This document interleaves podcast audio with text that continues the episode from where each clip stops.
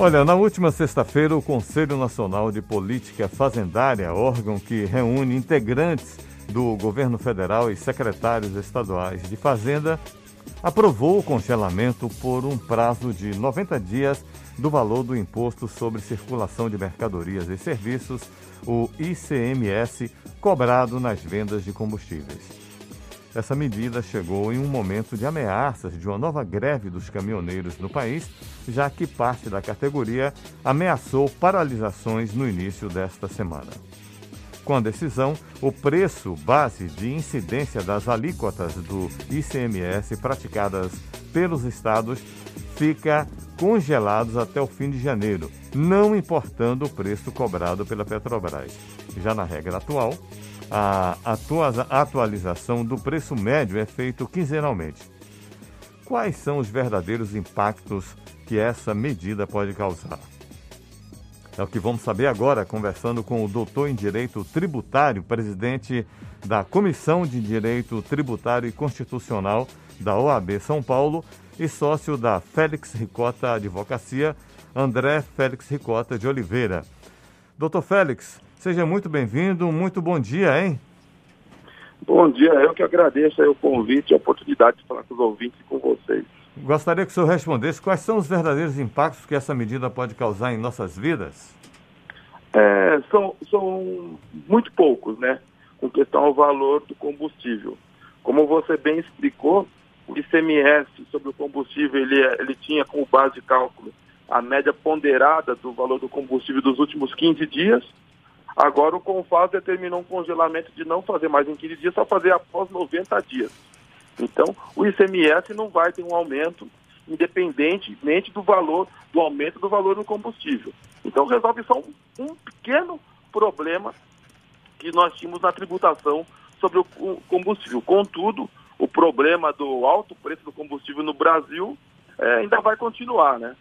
O ICMS era apenas um pedacinho é, da questão problema do aumento do combustível é a política né, que a Petrobras adotou de adot é, considerar o valor da importação, né, do custo de importação do combustível, o valor é, internacional do petróleo, que é dolarizado. Então nós temos dois problemas. Pouco importa quanto é o custo de produção do, de parte do combustível nacional, pouco importa que também na, na nossa gasolina, principalmente, vai etanol, né, que é um produto é totalmente nacional, né, base da cana-de-açúcar, e mais, é, além de ser, a, a utilizar essa política do valor internacional do petróleo, também nós temos o plano do câmbio, né?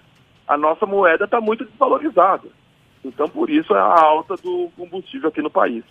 André, essa alternativa de congelamento do preço base da incidência das alíquotas do ICMS foi um meio termo entre a perspectiva que inicialmente o governo federal tinha de obrigar os governos estaduais a reduzirem a alíquota e o que os governos estaduais preferiam, que era manter o ICMS nos a cobrança do ICMS nos mesmos moldes atuais.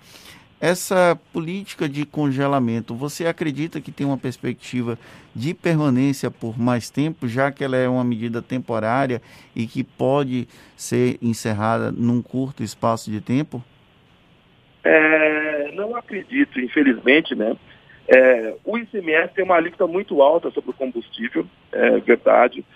É, nós temos um princípio constitucional, que é o princípio da seletividade, que o ICMS devia observar que quanto mais essencial o produto, menor deveria ser o impacto do imposto sobre o produto, a incidência do imposto, e quanto mais supérfluo fosse o produto, maior a alíquota deveria ser do ICMS. Ah, infelizmente, no Brasil, o princípio da essencialidade não é aplicado no ICMS. O princípio da essencialidade criou uma discricionariedade para os estados e para o Distrito Federal estabelecerem alíquotas diferenciadas conforme os produtos, como bem entenderem. Então, infelizmente, eu não vejo que a, a curto prazo, né, depois de 90 dias, o princípio da essencialidade seja aplicado no ICMS. Essa medida, ela é um paliativo, ela faz uma, uma, ela segura os preços de uma maneira artificial. Enquanto isso, a política da Petrobras não muda. A Petrobras, inclusive, segue tendo lucro milionário com a antecipação da distribuição entre os proprietários, os acionistas, os proprietários de ação. Você acredita que é possível haver algum tipo de pressão popular que altere esse processo de cobrança dos recursos, é, dos valores feitos pela Petrobras, ou a pressão sobre os governadores acaba sendo um pouco maior, sendo que a discussão sobre redução de alíquota ou até a sugestão de que houve aumento da alíquota do ICMS é inócua? É, como você colocou muito bem, é, no Brasil, no modo geral, a gente tem uma tributação sobre, muito alta sobre o consumo, não só sobre o combustível. A alta do combustível, você congelar o ICMS, é apenas um detalhe. São outras questões, como você colo colocou, né? Os altos resultados, os altos, o, a, a, o Petro, a, a Petrobras está tá tendo menor receita, mas tendo maior margem de lucro. Então, outras discussões devem entrar no debate. É, nós temos a, a, a, situação que nós temos uma empresa que tem o maior, o maior acionista, o governo, o governo federal, porém não tem nada em pró da população. Né? Não está trazendo nenhum benefício para a população essa empresa estatal, e sim para os acionistas particulares, na distribuição de lucros e dividendos. E do outro lado, os estados e o Distrito Federal, que é responsável em cuidar de saúde, cuidar de é, educação, cuidar de segurança, vão diminuir, vão, é, vão deixar de arrecadar é, ICMS, que é, que é a maior fonte de, de receita dos estados. Então é um debate que deve ser melhor discutido pela sociedade.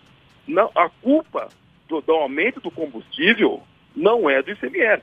O ICMS varia de acordo com o valor do combustível. Se o valor do combustível for baixo, o ICMS será baixo. Se o valor do combustível for alto, a base de cálculo do ICMS será alta. Entendeu? Então, congelar a base de cálculo do ICMS resolve só o problema do ICMS no combustível, sendo que existem outras questões a, a serem discutidas. Isso que deve ser levado a debate, como você pontuou aí algumas situações. Apesar do Conselho Nacional de Política Fazendária ter essa competência de debater esse tipo de tema, inclusive determinar o congelamento do valor do tributo por 90 dias, há uma ausência do Congresso Nacional nesse debate, nessa discussão sobre a incidência de impostos sobre os combustíveis e também sobre a própria política monetária, a política monetária não, a política de preços da Petrobras? É, nós, é, é, nós tínhamos alguns projetos de reforma tributária que, em tese, tinham como ideia é, melhorar a tributação sobre o consumo e, consequentemente, isso afetar o combustível. É, esses projetos de reforma tributária não foram devidamente discutidos é, no Congresso e, e, pela sociedade. O, a gente tem que repensar todo o sistema tributário nacional que se repensar o sistema tributário nacional de uma forma justa, consequentemente vai afetar a tributação do combustível. Vai ter uma menor tributação sobre o combustível. A questão da Petrobras é uma questão muito mais ampla, né? Quem que indica o presidente da Petrobras? Quem que indica o gestor é, da, da Petrobras? O Poder Executivo. O que, que o Poder Executivo vem fazendo nesse sentido?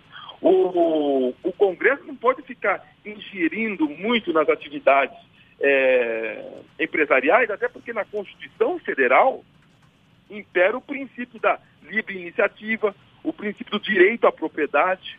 Então a gente vive num Estado democrático de direito onde impera esses princípios. Já que a gente citou a questão da reforma tributária, você como especialista em direito tributário, qual é o principal desafio hoje do Brasil com relação a esse tema? O maior desafio do Brasil é a gente reduzir a carga tributária. A gente tem um tributário, um sistema tributário que faça a justiça fiscal, a justiça social, ajude a diminuir as desigualdades sociais, que privilegia a tributação conforme a capacidade contributiva do contribuinte.